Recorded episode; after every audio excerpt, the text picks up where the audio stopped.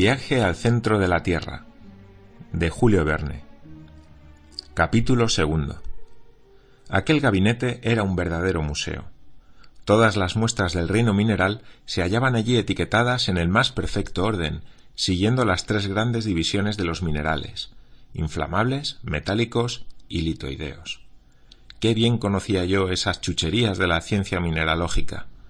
Cuántas veces, en lugar de vagabundear con los chicos de mi edad, me había divertido quitando el polvo a aquellos grafitos, aquellas antracitas, aquellas suyas, aquellos lignitos, aquellas turbas.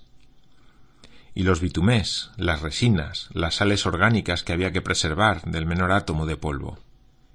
Y aquellos metales, desde el hierro hasta el oro, cuyo valor relativo desaparecía ante la igualdad absoluta de los especímenes científicos y todas aquellas piedras que hubieran bastado para reconstruir la casa de Koningstrasse, incluso con una hermosa habitación más, que también me hubiera venido. Pero al entrar en el gabinete no pensaba siquiera en estas maravillas. Sólo mi tío ocupaba mi pensamiento. Estaba hundido en su amplio sillón guarnecido de terciopelo de Utrecht y tenía entre las manos un libro que miraba con la admiración más profunda. ¡Qué libro! ¡Qué libro! Exclamaba. Esta exclamación me recordó que el profesor Lidenbrock era también bibliómano en sus ratos perdidos, pero un libro de lance solo tenía valor a sus ojos a condición de ser inencontrable, o por lo menos ilegible. Bueno, me dijo, ¿es que no lo ves? Pues se trata de un tesoro inestimable que he encontrado esta mañana fisgoneando en la tienda del judío Ebelius. Magnífico, respondí con fingido entusiasmo. En efecto, ¿a qué tanto alboroto por un viejo en un cuarto, cuyo lomo y cubiertas parecían hechas de vulgar becerro, un libraco amarillento del que colgaba una cinta descolorida? Sin embargo, las interjecciones admirativas del profesor no cesaban. Mira, decía, haciéndose a sí mismo preguntas y respuestas. ¿Es bastante hermoso? Sí, es admirable. ¿Y qué encuadernación? ¿Se abre el libro con facilidad? Sí, porque se queda abierto en cualquier página. ¿Y cierra bien? Sí, porque la cubierta y las hojas forman un todo perfectamente unido, sin separarse ni entreabrirse por ningún lugar. ¿Y este lomo que no presenta ni un rasguño después de setecientos años de existencia? Ah, de esta encuadernación se habrían sentido orgullosos Bocerian, Clos o Purgold. Mientras hablaba así, mi tío abría y cerraba sucesivamente el viejo libraco. Yo no podía hacer otra cosa que interrogarle sobre su contenido, aunque no me interesaba para nada. ¿Y cuál es el título de este maravilloso volumen? pregunté con una solicitud demasiado entusiasta para no ser fingida. Esta obra, respondió mi tío, animándose, es el Heims Kringla, de Snorre Turleson, el famoso autor irlandés del siglo XII, es la crónica de los príncipes noruegos que reinaron en Islandia. ¿De veras? exclamé lo mejor que pude. Y sin duda es una traducción al alemán. Vamos, respondió enojado el profesor. Una traducción. ¿Qué iba a hacer yo con tu traducción? ¿Quién se preocupa de traducciones? Es la obra original en lengua islandesa, ese magnífico idioma, rico y sencillo a la vez, que permite las combinaciones gramaticales más variadas y numerosas modificaciones de palabras. Como el alemán, insinué yo con bastante acierto. Sí, respondió mi tío encogiéndose de hombros, sin contar con que la lengua islandesa admite los tres géneros, como el griego, y declina los nombres propios, como el latín. Ah, dije con mi indiferencia algo quebrantada. ¿Y son hermosos los caracteres de ese libro? Caracteres.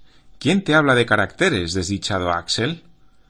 Vaya con los caracteres. Ah. ¿Tomas esto por un impreso? Pero ignorante. Es un manuscrito. Y un manuscrito rúnico. ¿Rúnico? Sí. ¿Vas a pedirme ahora que te explique esa palabra?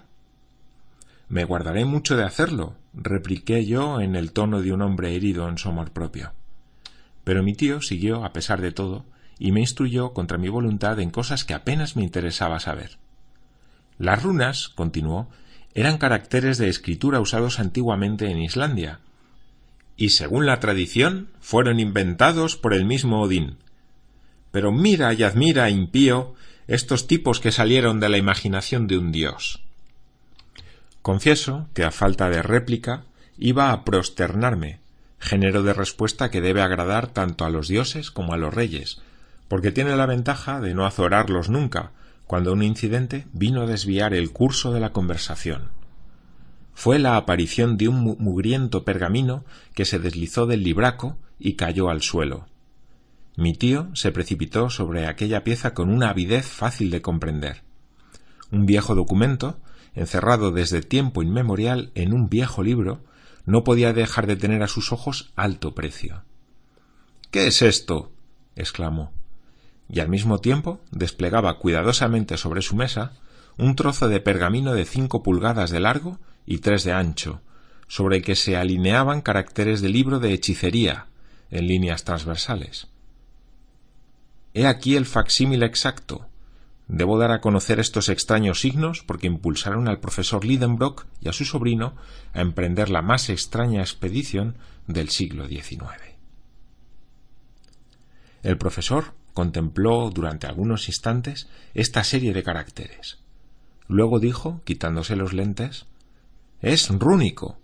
Estos tipos son absolutamente idénticos a los del manuscrito de Snorre Turleson. Pero, ¿qué pueden significar? Como el rúnico me parecía un invento de sabios para engañar a la pobre gente, no me preocupó ver que mi tío no comprendiese nada. Al menos eso fue lo que me pareció por el movimiento de sus dedos, que comenzaban a agitarse terriblemente. Y sin embargo, es antiguo islandés, murmuraba entre dientes. Y el profesor Lidenbrock debía conocer de sobra lo que decía, porque pasaba por ser un auténtico políglota. No es que hablara correctamente las dos mil lenguas y los cuatro mil idiomas empleados en la superficie del globo, pero, en fin, sabía una buena parte. En presencia de esta dificultad, iba pues a dejarse llevar por toda la impetuosidad de su genio, y yo preveía una escena violenta cuando sonaron las dos en el pequeño reloj de pared de la chimenea. Al punto, Marte abrió la puerta del gabinete diciendo La sopa está servida. Al diablo la sopa. exclamó mi tío. Y quién la ha hecho y quienes la coman. Marte huyó.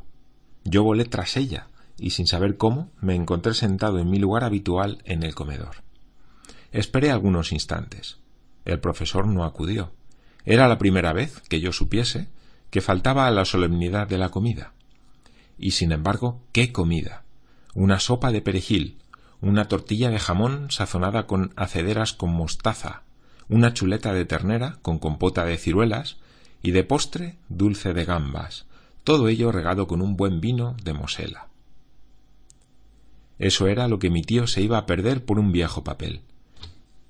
Y yo, desde luego, en calidad de sobrino abnegado, me creí obligado a comer por ambos al mismo tiempo, y lo hice a conciencia. Jamás he visto nada parecido, decía Marte. El señor Lidenbrock no está en la mesa. Es increíble. Esto presagia algún acontecimiento grave, proseguía la vieja sirvienta moviendo la cabeza. En mi opinión, aquello no presagiaba nada, sino una escena espantosa cuando mi tío encontrase su comida devorada. Estaba yo con mi última gamba cuando una voz estentórea me arrancó de las voluptuosidades del postre. Solo necesité dar un salto para pasar del comedor al gabinete.